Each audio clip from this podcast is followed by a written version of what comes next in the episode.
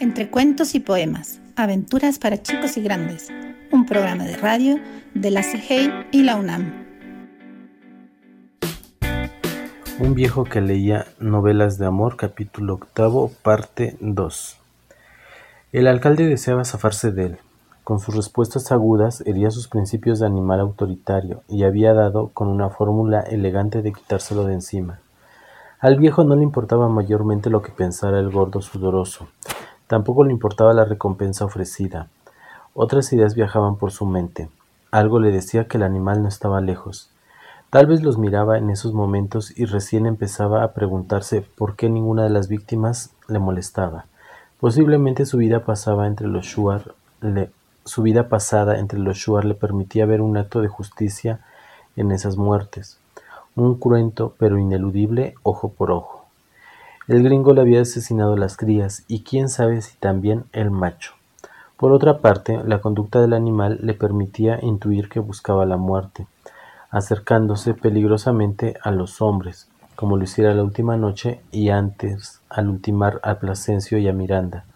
Un mandato desconocido le dictaba que matarla era un imprescindible acto de piedad, pero no de aquella piedad prodigada por quienes están en condiciones de perdonar y regalarla. La bestia buscaba la ocasión de morir frente a frente, en un duelo que ni el alcalde ni ninguno de los hombres podrían comprender. ¿Qué me respondes, viejo? repitió el alcalde. Conforme, pero me dejan cigarrillos, cerillas y otra porción de cartuchos. El alcalde respiró aliviado al oír la aceptación y le entregó lo pedido. El grupo no tardó demasiado en preparar los detalles del regreso se despidieron, y Antonio José Bolívar se dio a la tarea de asegurar la puerta y la ventana de la choza. A media tarde oscureció y bajo la luz taciturna de la lámpara retomó la lectura mientras esperaba rodeado por los ruidos del agua deslizándose entre el follaje. El viejo repasaba las páginas desde el comienzo. Estaba molesto de no conseguir apropiarse del argumento. Repasaba las frases memorizadas y salían de su boca carentes de sentido. Sus pensamientos viajaban en todas direcciones, buscando un punto determinado en el cual detenerse. A lo mejor tengo miedo, pensó en un proverbio shuar que aconsejaba esconderse del miedo y apagó la lámpara. En la oscuridad se tendió sobre los costales con, con la escopeta preparada, descansando encima del pecho, y dejó que los pensamientos se aquietaran como las piedras al tocar el lecho del río. Vamos viendo, Antonio José Bolívar. ¿Qué te pasa? No es la primera vez que te enfrentas a una bestia enloquecida. ¿Qué es lo que te impacienta? ¿La espera? ¿Preferirías verla aparecer ahora mismo derribando la puerta y tener un desenlace rápido? No ocurrirá. Sabes que ningún animal es tan necio como para invadir una guarida extraña. ¿Y por qué estás tan seguro de que la hembra te buscará a ti precisamente? ¿No piensas que la bestia, con toda la inteligencia que ha demostrado, puede decidirse por el grupo de hombres? Puede seguirlos y eliminarlos uno por uno antes de que lleguen al idilio. Sabes que puede hacerlo y debiste advertírselos. Decirles, no se separen ni un metro, no duerman, pernocten siempre despiertos y a la orilla del río. Sabes que aún así, para la bestia sería fácil emboscarlos, dar el salto, uno al suelo con el gaznate abierto y antes de que los demás se repongan del pánico, ella estará oculta, preparando el siguiente ataque. ¿Crees que la tigrilla te siente un ser igual? No seas vanidoso, Antonio José Bolívar. Recuerda que no eres un cazador, porque tú mismo lo has rechazado siempre, ese calificativo, y los felinos siguen al verdadero cazador, al olor a miedo y a verga parada que los cazadores auténticos emanan.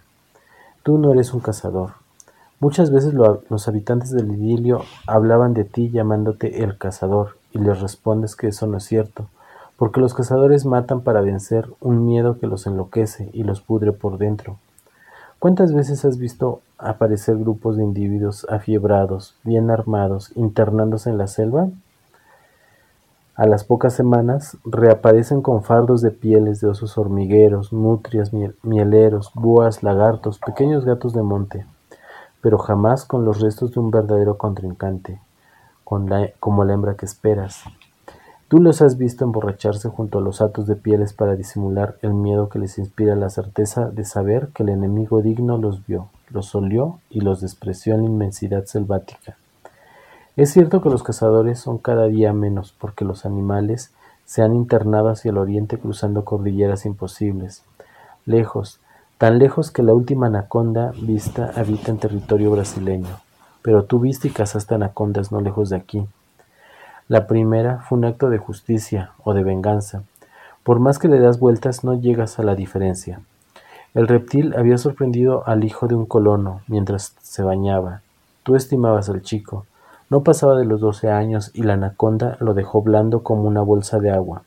¿Te acuerdas, viejo? En canoa seguiste el rastro hasta descubrir la playa donde se, se soleaba. Entonces dejaste varias nutrias muertas como cebo y esperaste. En ese tiempo eras joven, ágil y sabías que de esa, de esa agilidad dependía no convertirte en otro banquete para la diosa del agua. Fue un buen salto, el machete en la mano, el corte limpio, la cabeza de la serpiente cayendo a la arena, y antes de que la tocara tú saltabas a protegerte entre la vegetación baja, mientras el reptil se revolcaba azotando su cuerpo vigoroso una y otra vez. Once o doce metros de odio, once o doce metros de piel oliva pardo con anillos negros intentando matar cuando ya estaba muerta. La segunda fue un homenaje de gratitud al brujo Shuar que te salvó la vida. ¿Lo recuerdas? Repetiste el truco de dejar carnada en la playa y esperaste arriba de un árbol hasta verla salir del río. Esta vez fue sin odio. La mirabas engullir los roedores mientras preparabas el dardo, envolviendo la aguda punta de telaraña, untándolo en el curare, introduciéndolo en la boquilla de cerbatana y apuntaste buscando la base del cráneo. El reptil recibió el dardo, siguió elevando casi tres cuartas partes del cuerpo, y desde el árbol donde te emboscabas viste sus ojos amarillos, sus pupilas verticales, buscándote con una mirada que no te alcanzó porque el curare actúa rápido. Luego vino la ceremonia de desollar, caminar quince, veinte pasos en tanto el machete la abría y su carne fría y rosada se impregnaba de arena. ¿La recuerdas, viejo? Al entregar la piel, los Shuar declararon que no eras de ellos, pero que eras de ahí. Y los tigrillos tampoco te son extraños, salvo que jamás diste muerte a un cachorro, ni de tigrillo ni de otra especie. Solo ejemplares adultos, como indica la ley Shuar.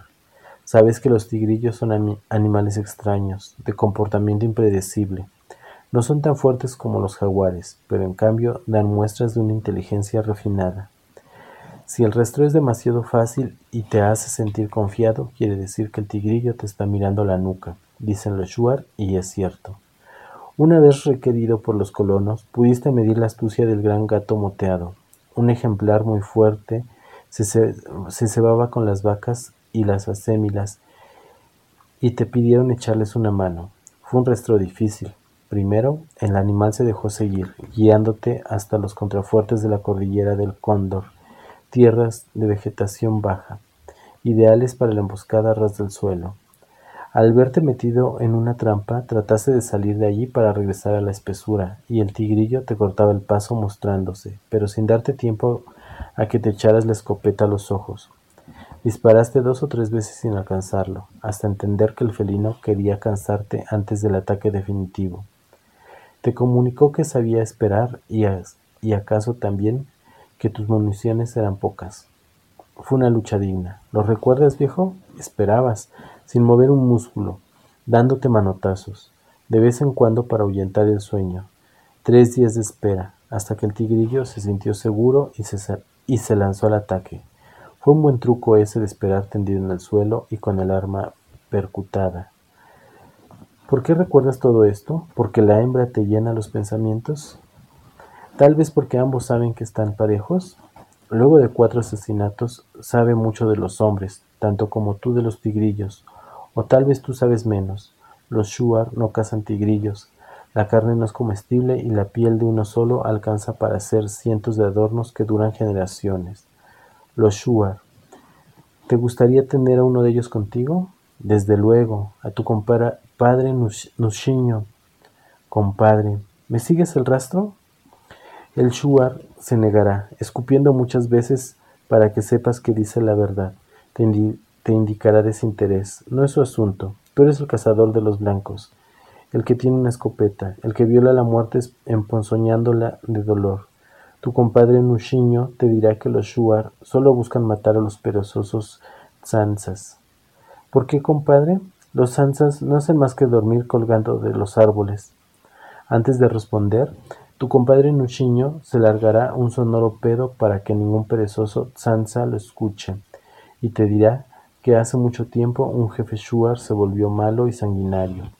Mataba a buenos, a buenos Shuar sin tener motivos y los ancianos determinaron su muerte.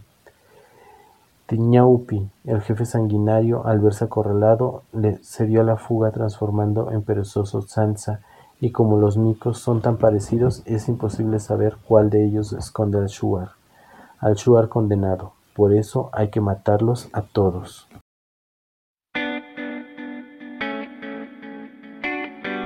Entre cuentos y poemas, aventuras para chicos y grandes, un programa de radio de la CGI y la UNAM.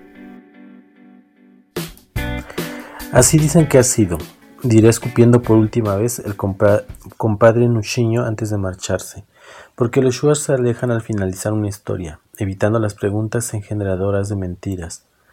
¿De dónde vienen todos esos pensamientos? Vamos, Antonio José Bolívar, viejo, ¿Bajo qué planta se esconden y atacan? ¿Será que el miedo te ha encontrado y ya nada puedes hacer para esconderte? Si es así, entonces los ojos del miedo pueden verte, de la misma manera como tú ves las luces del amanecer entrando por los resquicios de caña. Luego de beber varios tazones de café negro, se entregó a los preparativos, derritió unas velas y sumergió los cartuchos en el cebo licuado. Enseguida les permitió gotear hasta que estuvieran cubiertos por una fina película. De esa manera se, conservarían secos aunque cayeran al agua. El resto del cebo derretido se lo aplicó en la frente cubriendo especialmente las cejas hasta formar una suerte de víscera. Con ello el agua no le estorbaría la vista en caso de enfrentar al animal en un claro de selva. Finalmente, comprobó el filo del machete y se echó a la selva en busca de rastros. Comenzó trazando un radio de doscientos pasos contando desde la choza en dirección oriente, siguiendo las huellas encontradas el día anterior. Al llegar al punto propuesto, inició una, una variante semicircular en pos del suroeste. Descubrió un lote de plantas aplastadas, con los tallos enterrados en el lodo. Allí se agazapó el animal antes de avanzar hacia la choza y las formaciones de vegetales humillados se repetían hasta ciertos pasos, desapareciendo en una ladera de monte. Olvidó esas huellas antiguas y siguió buscando. Al hacerlo, bajo grandes hojas de banano silvestre, encontró estampadas las patas del animal. Eran patas grandes, tal vez como puños de hombre adulto, y junto al rastro de pisadas encontró otros detalles que le hablaron de la conducta del animal. La hembra no cazaba, Tallos quebrados a los costados de las huellas de las patas contradecían el estilo de caza de cualquier felino. La hembra movía el rabo, frenética hasta el descuido, excitada ante la cercanía de las víctimas. No, no cazaba. Se movía con la seguridad de saberse enfrentada a especies menos dotadas. La imaginó ahí mismo, el cuerpo flaco, la respiración agitada, ansiosa, los ojos fijos, pétreos, todos los músculos tensos y batiendo la cola con sensualidad. Buen bicho, ya sé cómo te mueves, ahora me falta saber dónde estás. Le habló a la selva recibiendo la única respuesta del aguacero. Ampliando el radio de acción, se alejó de la choza del, pues, del puestero hasta alcanzar una leve elevación de terreno, que pese a la lluvia le permitía un buen punto de observación de todo lo recorrido. La vegetación se volvía baja y espesa, en contraste con los árboles altos que lo protegían de un ataque a ras del suelo. Decidió abandonar la lomita avanzando en línea recta hacia el poniente, en pos del río, del río Yacuambi, que corría no muy lejos. Poco antes del mediodía cesó de llover y se alarmó. Tenía que seguir lloviendo, de otra manera comenzaría la evaporación y la selva se sumiría en una niebla densa que le impediría respirar y ver más allá de su nariz. De pronto, Millones de agujas plateadas perforaron el techo selvático, iluminando intensamente los lugares donde caían. Estaba justo bajo un claro de nubes, encandilado con los reflejos del sol cayendo sobre las plantas húmedas. Se frotó los ojos maldiciendo y rodeado por cientos de efímeros arcoíris. Se apresuró en salir de allí antes de que comenzara la temida evaporación. Entonces la vio. Alertado por un ruido de agua caída de improviso, se volvió y pudo verla moviéndose hacia el sur, a unos cincuenta metros de distancia. Se movía con lentitud, con el hocico abierto y azotándose los costados con el rabo. Calculó que de cabeza a rabo medía sus dos buenos metros y que parada sobre sus patas superaba la estatura de un perro pastor. El animal desapareció tras un arbusto y casi enseguida se dejó ver nuevamente. Esta vez se movía en dirección norte. Ese truco lo conozco. Si me quieres aquí, bueno, me quedo. Entre la nube de vapor tú tampoco vas a ver nada. Le gritó y se parapeteó apoyando la espalda en un tronco. La pausa de lluvia convocó de inmediato a los mosquitos. Atacaron buscando labios, párpados, ramilladuras. Las diminutas arenillas se metían en los orificios nasales, en las orejas, entre el pelo. Rápidamente se metió un la, en la boca, lo masticó, deshizo y se aplicó la pasta salivosa en el rostro y en los brazos. Por fortuna la pausa duró poco y se largó a llover con renovada intensidad. Con ello regresó la calma y solo se escuchaba el ruido de agua penetrando entre el follaje. La hembra se dejó ver varias veces, siempre moviéndose en una trayectoria norte-sur. El viejo la miraba estudiándola. Seguía los movimientos del animal para descubrir en qué punto de la espesura realizaba el giro que le permitía volver al mismo punto del norte o recomendar el paseo provocativo. Aquí me tienes. Yo soy Antonio José Bolívar Proaño y lo único que me sobra es paciencia. Eres un animal extraño, no hay duda de eso. Me pregunto si tu conducta es inteligente o desesperada. ¿Por qué no me rodeas e intentas simulacros de ataque? ¿Por qué no te metes hacia el oriente para seguirte? Te mueves de norte a sur, giras al poniente y retomas el camino. ¿Me tomas por un cojudo? Me estás cortando el camino al río. Ese es tu plan. Quieres ver muir selva adentro y seguirme. No soy tan cojudo, amiga. Y tú no eres tan inteligente como supuse. La miraba moverse y en algunas ocasiones estuvo a punto de disparar, pero no lo hizo. Sabía que el tiro debía ser definitivo y certero. Si solamente la hería, la hembra no le daría tiempo para recargar el arma, y por una falla de los percutores se le iban los dos cartuchos al mismo tiempo. Las horas pasaron y cuando la luz disminuyó, supo que el juego del animal no consistía en empujarlo hacia el oriente, lo quería ahí, en ese sitio, y esperaba la oscuridad para atacarlo. El viejo calculó que disponía de una hora de luz, y en ese tiempo debía largarse, alcanzar la orilla del río y buscar un lugar seguro. Esperó a que la hembra terminase con uno de los desplazamientos hacia el sur y diera el rodeo que la regresara al punto de partida. Entonces a toda carrera se lanzó en pos del río. Llegó a un antiguo terreno desbrozado que le permitió ganar tiempo y lo atravesó con la escopeta apretada contra el pecho. Con suerte alcanzaría la orilla del río antes de que la hembra descubriese su maniobra evasoria. Sabía que no lejos de allí encontraría un campamento abandonado de buscadores de oro en el que podría refugiarse. Se alegró al escuchar la crecida. El río estaba cerca. No le quedaba más que bajar una pendiente de unos quince metros cubierto de lechos para alcanzar la ribera, cuando el animal atacó. La hembra debió de moverse con tal velocidad y sigilo, al descubrir el intento de fuga que consiguió correr paralela sin que lo notase, hasta situarse a un costado del viejo. Recibió el empujón propinado por las patas delanteras y rodó dando volteretas pendiente abajo. Mareado, se hincó blandiendo el machete con las dos manos y esperó el ataque final. Arriba, al borde de la pendiente, la hembra movía el fardo frenética. Las pequeñas orejas vibraban captando todos los ruidos de la selva, pero no atacaba. Sorprendido, el viejo se movió lentamente hasta recuperar la escopeta. ¿Por qué no atacas? ¿Qué juego es este? Abrió los martillos percutores y se echó el arma a los ojos.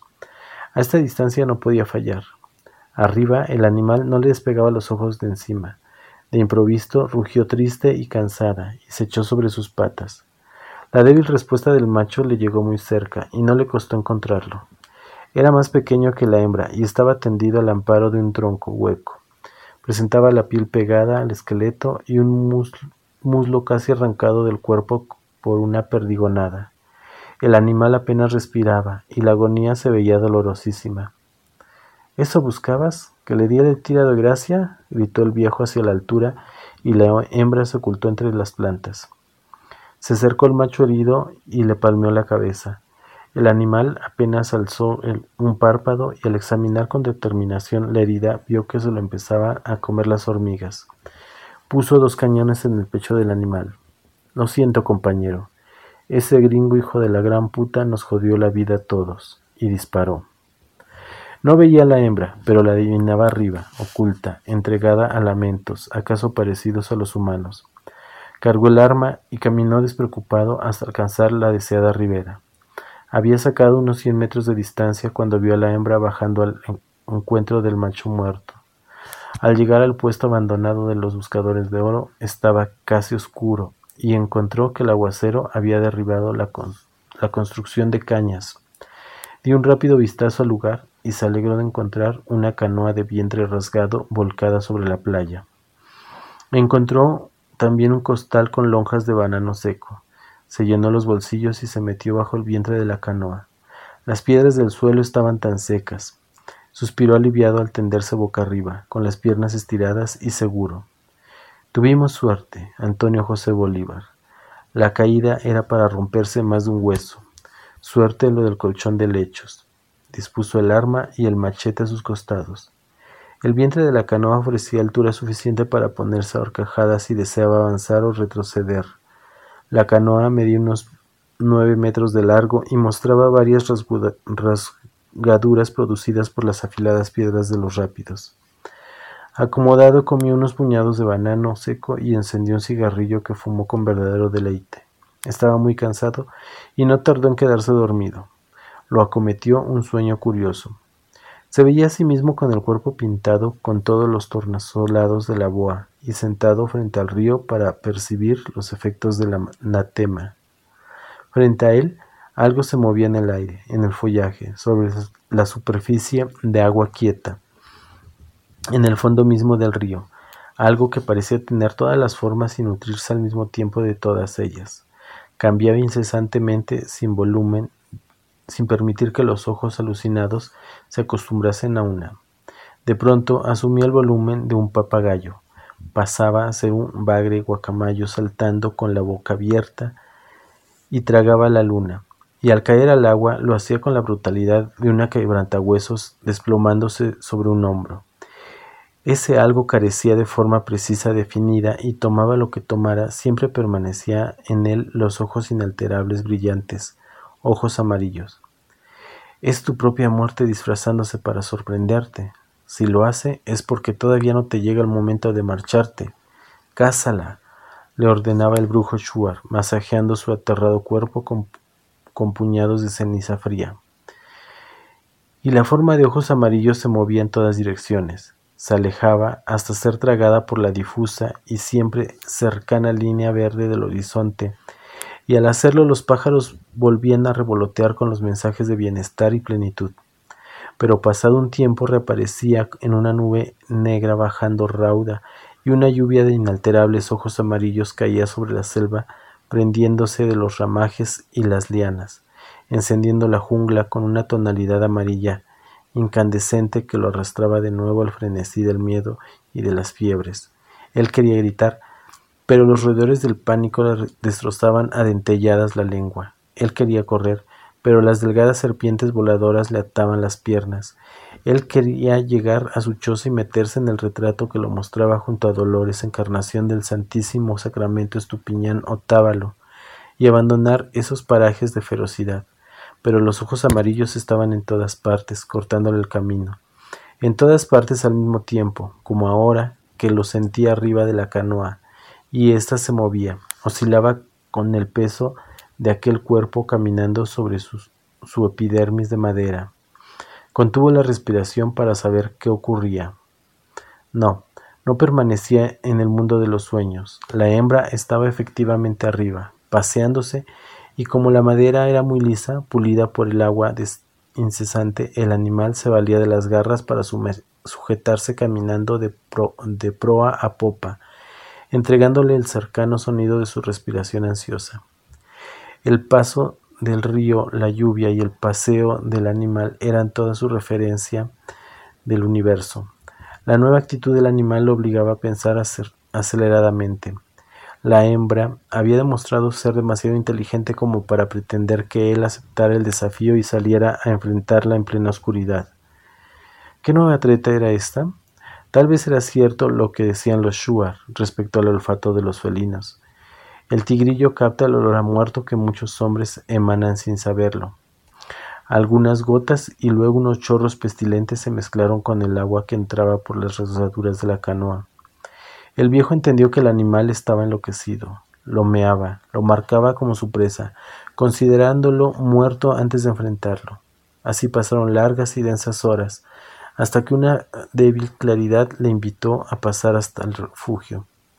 Él, abajo, comprobando comprobando de espaldas la carga de la escopeta y arriba la hembra en un paso incansable que se tornaba más corto y nervioso. Por la luz dedujo que era cerca de mediodía cuando sintió bajar al animal. Atento esperó por los nuevos movimientos hasta que un ruido a un costado le advirtió que la hembra cavaba entre las piedras sobre las que se asentaba la embarcación. La hembra decidida decidía entrar a su escondite, ya que él no respondía al desafío. Arrastrando el cuerpo de espaldas, retrocedió hasta el otro extremo de la canoa, justo a tiempo para evitar la garra aparecida lanzando zarpazos a ciegas. Alzó la cabeza con la escopeta pegada al pecho y disparó.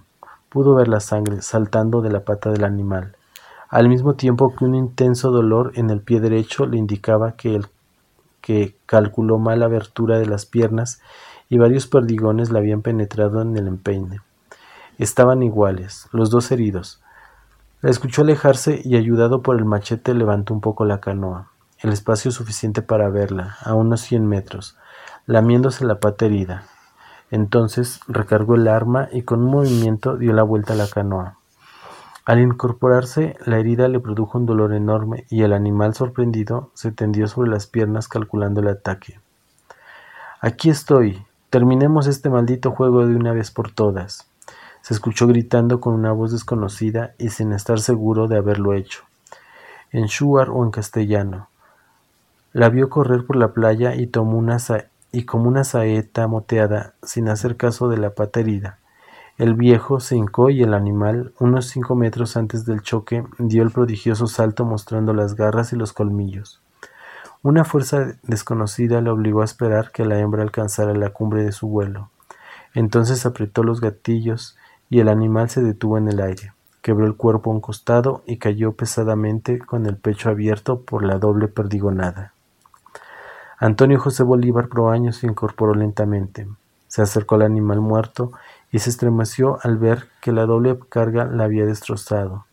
El pecho era un cardenal gigantesco y por la espalda asomaban restos de tripas y pulmones deshechos. Era más grande de lo que había pensado al verla por primera vez flaca y todo, era un animal soberbio, hermoso, una obra maestra de gallardía imposible de reproducir ni con el pensamiento. El viejo la acarició, ignorando el dolor del pie herido, y lloró avergonzado, sintiéndose indigno, envilecido, en ningún caso vencedor de esa batalla. Con los ojos nublados de lágrimas y lluvia, empujó el cuerpo del animal hasta la orilla del río y las aguas se lo llevaron selva adentro hasta los territorios jamás profanados por el hombre blanco, hasta el encuentro con el Amazonas, hacia los rápidos donde sería destrozado por puñales de piedra, a salvo para siempre de las indignas alimañas. Enseguida arrojó con furia la escopeta y la vio hundirse sin gloria, bestia de metal indeseada por todas las criaturas. Antonio José Bolívar Proaño se quitó la dentadura postiza, la guardó envuelta en el pañuelo y sin dejar de maldecir al gringo inaugurador de la tragedia, al alcalde, a los buscadores de oro, a todos los que se a los que emputecían la virginidad de su Amazonía, cortó de un machetazo una gruesa rama y apoyado en ella se echó a andar en pos del idilio, de su choza y de sus novelas que hablaban del amor con las palabras tan hermosas que a veces le hacían olvidar la barbarie humana. Altatore, Yugoslavia, 1987, Hamburgo, Alemania, 1988. Fin.